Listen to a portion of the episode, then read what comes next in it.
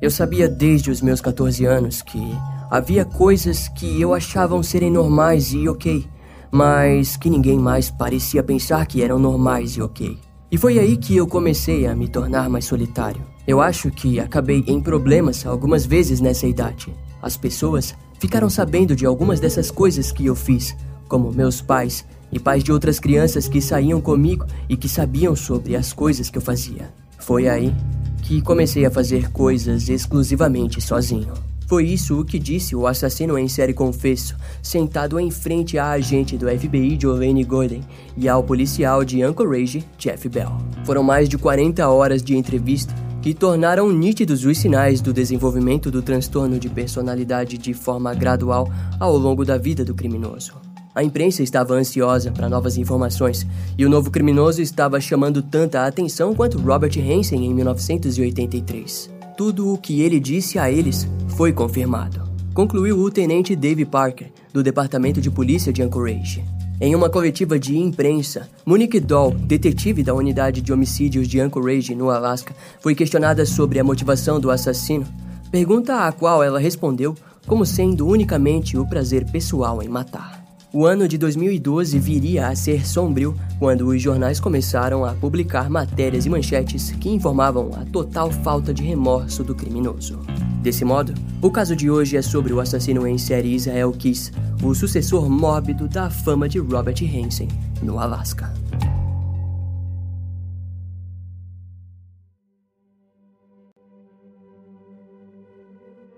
Em dezembro de 2012, o FBI compartilhou um vídeo de segurança que mostrava o momento do sequestro de uma atendente em um café no Alasca. Seu nome era Samantha Koenig, de 18 anos. Doze dias depois do sequestro, o namorado da garota recebeu uma foto dela amarrada junto a uma nota que exigia 30 mil dólares da família da vítima. Na nota, também haviam especificações do local onde a troca deveria acontecer. No vídeo de segurança, o sequestrador era visto caminhando até a pequena barraca e pedindo um café tradicional americano, mas quase no mesmo instante, o sequestrador sacou sua arma e a fez se render.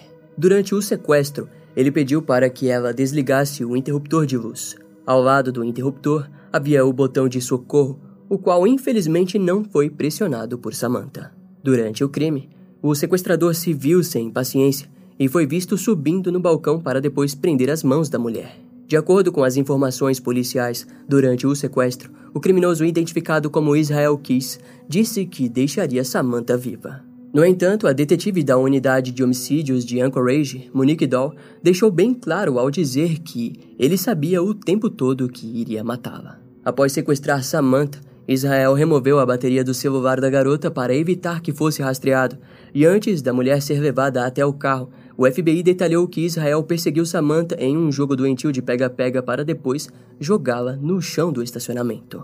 Em seguida, ele apontou a arma para a garota e disse que ela não deveria fazer nada que o fizesse matá-la, um tipo de atitude bem comum em criminosos dessa natureza. De forma indireta e direta, eles costumam criar uma situação onde a vítima sente que fez algo errado que obrigou o seu agressor a matá-las, como forma de justificativa para si mesmo. Normalmente, isso pode ocorrer antes do ato ou durante o ataque. Durante as investigações policiais, a caminhonete branca de Israel apareceu duas vezes em uma lista com mais de 750 caminhonetes locais. No entanto, a polícia acabou ignorando a caminhonete dele porque parecia diferente da vista nas câmeras. De qualquer forma, após sua captura em março de 2012, foi informado que Israel costumava viajar por quase todos os Estados Unidos, passando de lugar em lugar e caçando novas vítimas. Ou seja, Samantha havia sido uma vítima totalmente aleatória, e a principal motivação da escolha foi porque a barraca de café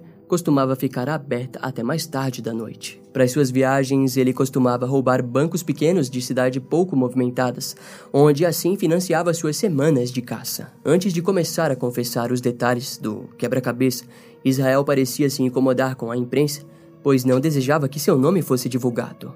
Entre aspas, ele era muito, muito, muito sensível à sua reputação, por mais estranho que isso pareça. Tivemos que manter as coisas bem silenciosas para mantê-lo falando conosco, disse o chefe de polícia de Anchorage, Mark Mill. Nos interrogatórios, o criminoso detalhou a maioria dos seus planos, desde os locais onde guardaria as armas usadas até onde enterraria os corpos. Inicialmente, a polícia não acreditou que ele pudesse estar envolvido em mais assassinatos, mas conforme o interrogatório progredia, a sua natureza violenta foi se mostrando cada vez mais ameaçadora. Sempre que uma nova informação era compartilhada, os agentes do FBI em campo iam até os locais mencionados para verificar a veracidade da confissão. Israel os enviou para o norte de Anchorage e até mesmo para Blake's Fall Reservoir, em Nova York, onde foram encontradas diversas armas usadas em possíveis crimes. O criminoso não poupou seu humor mórbido ao dizer que algumas de suas vítimas foram consideradas como mortas de maneira acidental. Além disso, ele relatou que a maioria delas foram enterradas em locais remotos, como áreas de camping e cemitérios. Entre aspas, não há indicação de que ele estava mentindo, disse o porta-voz do FBI, Eric Gonzalez. Na época, o FBI levou o DNA de Israel em um banco de dados disponíveis em quase todas as agências policiais, onde poderiam vinculá-lo com algum crime não resolvido, mas sem muito sucesso. Curiosamente, Israel não possuía um tipo específico de vítima. Ele viajava muito e admirava o assassino em série Ted Bundy, que também possuía um tipo de modus operandi parecido. A diferença era que a assinatura de Ted estava em fazer vítimas universitárias com o cabelo repartido ao meio, já em Israel, algo como aquilo não parecia existir. O seu tipo específico de vítima era mais complexo e aleatório, algo totalmente vinculado ao oportunismo. Contudo, ele também apresentava um forte sentimento de posse sobre suas vítimas, igual a Ted Bundy. Depois de várias horas de interrogatório, Israel acabou permanecendo dois meses calado quando soube que seu nome havia sido divulgado publicamente. Aquilo o deixou enfurecido e ele só voltaria a dar novos detalhes em meados de julho de 2012, quando passou a completar todas as lacunas que faltavam de sua história sangrenta. Israel Keys nasceu no dia 7 de janeiro de 1978 na cidade de Richmond, em Utah. Ele era filho de Heidi e John Jeffrey Keys, sendo o segundo entre dez filhos do casal. Todos eles foram criados em casa e receberam os ensinamentos dos Mormons. No ano de 1983, o seu pai acabou largando a fé e crenças mormons para logo depois a família se mudar para Colville, ao norte de Washington, no condado de Stevens. O local em que viviam era isolado e a residência da família nada mais era do que uma cabana sem eletricidade ou água encanada. Lá, a família voltou a participar de um grupo de fé na igreja Ark, onde praticavam a ideologia cristã de supremacia branca. Naquela comunidade, a família fez amizade com Kevin Kehoe, que em 1996 seria condenado por um triplo assassinato. Em Colville, a família de Israel também participava dos cultos da igreja Christian Israel Covenant, onde a ideologia dominante era a do israelismo britânico. De acordo com a crença, a miscigenação era abominável e assim, os anglo-saxões deveriam governar as raças inferiores do mundo. Para piorar, Israel e seus irmãos também diversas vezes precisavam caçar por comida, cortar lenha e trabalhar em fazendas vizinhas como forma de sustentar sua família. Naquele período, Israel começou a caçar aquilo que ele descrevia como qualquer coisa que tivesse um batimento cardíaco. Em uma ocasião, ele esfolou um servo vivo para seus colegas da igreja e, em resultado, Israel foi condenado ao ostracismo e passou a ser evitado pelos jovens da comunidade. O ostracismo tem sua origem na Grécia, no século V a.C., onde, quando um ateniense ia contra a liberdade pública, ele era exilado por um longo período. Ou seja, todos simplesmente pararam de se envolver com Israel. Durante sua adolescência, ele começou a incendiar as matas da região e a invadir casas aos arredores, onde roubou armas que mais tarde foram descobertas por seus pais. Um dos poucos amigos que fez naquela época acabou o evitando mais tarde após presenciar Israel atirando em um animal indefeso sem nenhum motivo. Aos 14 anos, ele passou a vender armas roubadas para seus vizinhos adultos e, no mesmo período, os seus pais forneceriam abrigos a alguns amigos da família.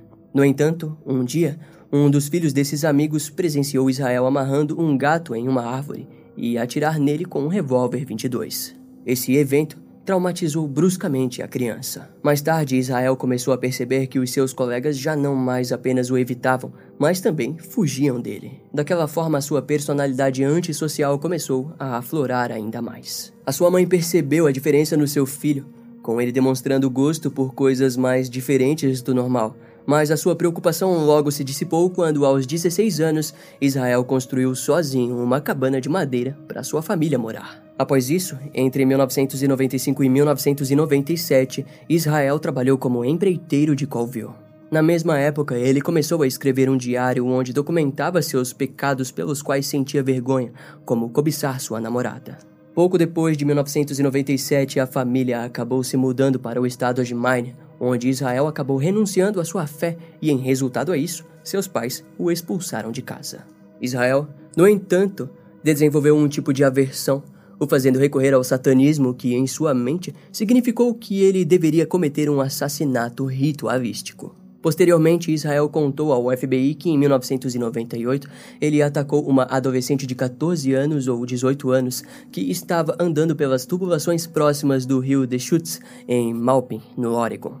Ele descreveu aos agentes que havia perseguido a garota lentamente até atacá-la de uma forma muito violenta. Seu plano era o de assassiná-la como parte de um ritual, mas ele acabou deixando ela ir. A polícia, porém, não encontrou nenhum tipo de denúncia vinda daquela época, então a história se mostrou incerta. Após isso, no dia 9 de julho de 1998, Israel se alistou para o Exército dos Estados Unidos em Nova Jersey, onde serviu no 1 Batalhão e 5 Regimento de Infantaria. Ele até mesmo passou por um treino para atuar como um ranger e fez muitas amizades com os soldados. Durante seu tempo no exército, Israel foi para todo o canto do país e até mesmo para o Egito.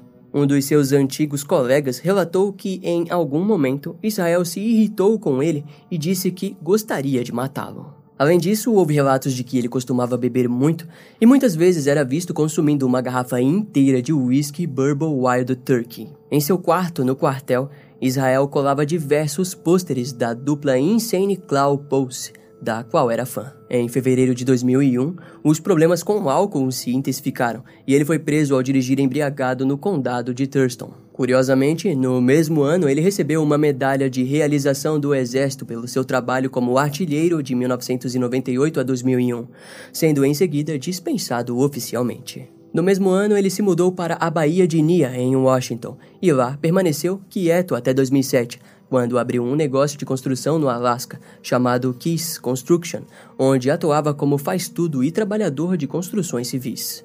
No entanto, durante o seu interrogatório com o FBI, ele contou que matou pelo menos quatro pessoas durante 2001 e 2007 em Washington. O FBI também não deixou de perceber que duas meninas adolescentes haviam sido mortas sob condições bem isoladas em 1996 e 1998 em Colville. De acordo com suas pesquisas, a natureza dos crimes mostrava compatibilidade com a personalidade de Israel na época. Em seu tempo de exército, ele relatou ter tentado violentar duas mulheres, uma no Egito e outra em Israel, mas sem sucesso. De frente ao criminoso, o FBI passou a acreditar fortemente que ele tinha atuado entre 2001 e 2007, atacando vítimas totalmente aleatórias em áreas de camping. Israel relatou que preferia matar suas vítimas através do estrangulamento, pois sentia prazer ao vê-las perdendo a consciência enquanto lutavam por suas vidas. O homem também quis deixar claro que jamais matou crianças ou pais de crianças, porque sabia que se sua filha, Lenny Keys, descobrisse seus crimes, ela ficaria extremamente desapontada. O FBI, em contrapartida, não acreditou naquilo, e segundo seus documentos, é bem provável que Israel tenha matado várias crianças ou adolescentes em situações de rua durante todos aqueles anos até 2012. Informação essa que faz de Israel Keys um dos criminosos mais hediondos do Alasca. O FBI e a Força Policial de Anchorage focaram em procurar casos arquivados onde haviam chances do envolvimento de Israel. O achado mais notório foi o do ano de 2007, quando uma onda de assassinatos aconteceu em Boca Raton, na Flórida. Em três casos daquele ano, mãe e filho haviam sido sequestrados em um shopping da região. Em outros dois casos, a mãe e a criança foram encontradas baleadas em um veículo, e no último e único caso, a mãe e a criança haviam sido liberadas ilesas. Naqueles seis casos, o suspeito foi visto usando uma máscara e um óculos de sol. Uma das vítimas sobreviventes que conseguiu ver o rosto do suspeito disse que ele era um homem alto, com um físico atlético e cabelos compridos. O FBI não deixou de perceber que as características eram bem compatíveis com as de Israel quis. Contudo, ele não confessou aqueles crimes e muito menos haviam provas que o conectassem a eles. Entre suas confissões, Israel disse que no fim de 2012 ele assassinou uma pessoa em Nova York. Devido à falta de detalhes por parte do criminoso, ficou impossível localizar a suposta vítima, mas as autoridades acreditam nessa confissão, pois Israel possuía um grande terreno e uma cabana na cidade de Constable além de ter participado de assaltos a banco em Nova York e no Texas. Porém, a única confirmação de sua responsabilidade nesses assaltos foi a do roubo da agência Community Bank em Tupper Lake, Nova York, em abril de 2009. Naquele mesmo mês, Deborah Feldman foi dada como desaparecida em Nova Jersey e, de acordo com as autoridades, Israel pode ser o responsável. O criminoso confessou ter enterrado Debra próximo ao Lago Tupper em Nova York, mas não deu detalhes precisos de sua localização. Porém, aproveitando esse impulso, Israel confessou o assassinato de Bill e Lorraine Currier em Essex, Vermont. No dia 8 de junho de 2011, ele alegou ter invadido a casa do casal, depois os amarrou e os levou até uma fazenda abandonada. Lá, ele atirou em Bill e violentou Lorraine antes de matá-la. No entanto, seus corpos nunca foram encontrados e ele não deu detalhes sobre a localização dos mesmos. Dois anos antes daquele crime, Israel contou que havia escondido aquilo que ele chamou de kit de assassinato próximo à casa do casal e, no dia do crime, ele os utilizou. Quando terminou, guardou o kit em um esconderijo em Pershville, em Nova York, que curiosamente foi encontrado após a sua prisão. No total foram encontrados dois esconderijos e neles foram encontradas substâncias líquidas que provavelmente eram usadas para acelerar a decomposição dos corpos. Até a sua prisão, a única vítima confirmada de Israel, sem dúvidas, era a balconista Samantha Koenig, de 18 anos, morta em Anchorage, no Alasca. No dia 1 de fevereiro de 2012, ele a sequestrou de seu local de trabalho, violou e a matou no dia seguinte. O corpo da mulher permaneceu em um galpão por cerca de duas semanas, mas apenas porque Israel havia participado de um cruzeiro com sua família no Golfo do México. Ao voltar, ele usou maquiagem no corpo de Samantha, costurou os olhos para que ficassem abertos e, em seguida, tirou uma foto do corpo. Depois de mandar a foto para os familiares da garota exigindo 30 mil dólares, Israel desmembrou o corpo e o descartou no lago Matanuska, ao norte de Anchorage. Israel também é suspeito da morte de Jimmy Tidwell, um eletricista que havia desaparecido em Longview no dia 15 de fevereiro de 2012, apenas duas semanas depois de tirar a vida de Samantha. No dia 16 de fevereiro, a alguns quilômetros de Longview, um assaltante de um banco em Ezel, no Texas, foi descrito como parecido com Israel devido ao capacete branco que usava no crime, que curiosamente é muito parecido com o que o criminoso possuía. No relatório do FBI, Israel Keys é responsável por 20 a 30 roubos de casas e por outros vários roubos de bancos entre 2001 e 2012. E para a agência, ele pode estar envolvido com até 11 mortes e provavelmente pode ter matado fora do país durante suas viagens. Israel Keys foi considerado um assassino em série organizado que evitou a detecção de todas as maneiras possíveis. Ele muitas vezes fazia suas vítimas fora da zona de conforto e nunca na mesma área tornando assim impossível para as autoridades conectarem os crimes. Na época, o FBI demonstrou interesse em seu modo de agir, pois ia contra a maioria dos criminosos violentos. De acordo com as investigações, no suposto assassinato do casal Courier, ele voou até Chicago, onde alugou um carro para dirigir cerca de 1.600 quilômetros até a residência do casal e lá usou o kit de assassinato que havia escondido dois anos antes. Essa característica é perturbante, porque nitidamente cria um dos aspectos mais assustadores de um assassino em série organizado: a frieza, inteligência e a organização. Entre aspas, não há ninguém que me conheça ou que já tenha me conhecido que saiba realmente alguma coisa sobre mim, disse Israel em uma das entrevistas. O criminoso contou às autoridades que em 2011 quase matou um jovem casal e um policial de Anchorage em uma praia. Ele estava escondido com uma arma com silenciador quando viu mais um policial se aproximar da praia. Naquele dia, o seu objetivo era testar o silenciador que usaria mais tarde no casal Curry. Entre aspas, poderia ter ficado feio, mas, felizmente para o policial, o seu reforço apareceu. Eu quase me meti em muitos problemas por causa daquilo. Acrescentou Israel em meio a uma risada. Desde sua juventude, Israel relatou que possuía um interesse profundo nas ações dos assassinos em série, mas que estudava meticulosamente cada aspecto de seus crimes. Como dito mais cedo, o seu grande ídolo era Ted Bundy, pois compartilhava algumas semelhanças com o criminoso. No entanto, ele temia por se tornar um copiador, e por isso os seus crimes apresentavam características bem únicas. Israel disse ao FBI que Dennis Rader, o BTK, era um covarde por ter se desculpado de seus crimes no tribunal. Quando questionado sobre Robert Hansen, Israel disse: Sim, eu sei tudo sobre ele. Eu provavelmente conheço todos os assassinos em série sobre os quais já se escreveu. É uma espécie de hobby para mim. Ele também informou interesse nos crimes cometidos por James Holmes, responsável pelo tiroteio em Aurora, no Colorado, em 2012. Israel Kiss era genuinamente mortal, característica que faz dele um criminoso refinado para a época em que havia atuado. Na manhã do dia 13 de março de 2012, o cabo da patrulha rodoviária do Texas, Ryan Henry, e o Texas Ranger Steven Rayburn prenderam Israel no estacionamento do Cotton Patch Café em Lufkin, no Texas. A prisão ocorreu depois que eles perceberam que o carro que o suspeito dirigia era o mesmo que havia sido visto próximo aos caixas eletrônicos quando o cartão de Samantha Coney foi usado. Além deles, o patrulheiro Chris Nash do Departamento de Polícia de Lufkin também havia identificado o veículo de Israel após vê-lo pela região.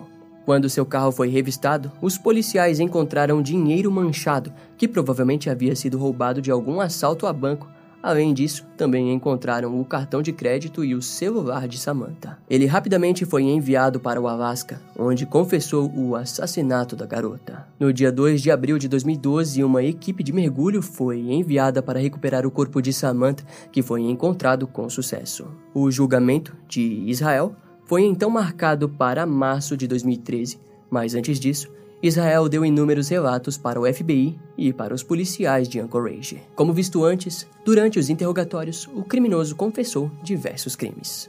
No dia 23 de maio de 2012, Israel tentou escapar durante uma audiência de rotina, fato que lembra muito a primeira fuga de Ted Bundy.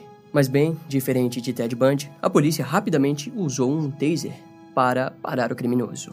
Antes do seu julgamento, Israel demonstrou um forte desejo em ser levado à morte em no máximo um ano. Enquanto a data do seu julgamento não chegava, no dia 23 de outubro de 2012, o FBI e os policiais responsáveis pelo caso foram até a residência de Israel, no bairro de Turnagain. Na época, o porta-voz do FBI e o promotor federal se negaram a compartilhar os resultados das buscas, e ainda hoje não há informações sobre se algo foi encontrado. Enquanto aquilo acontecia, Israel estava no complexo correcional de Anchorage enquanto conseguiu esconder uma lâmina de barbear em sua cela. Não fica claro como ele conseguiu a lâmina, já que a prisão possui uma forte restrição com apenas o uso de barbeadores elétricos e sob supervisão. De qualquer modo, no dia 2 de dezembro de 2012, Israel Kiss foi encontrado morto em sua cela. De acordo com as autoridades, ele havia usado a lâmina em seus pulsos e tentado se enforcar também, mas apenas as lâminas já foram o suficiente. Foi apenas em 2020 que o FBI divulgou os desenhos que Israel havia feito em sua cela, que consistiam em um pentagrama, 11 crânios e uma frase escrita: Somos um.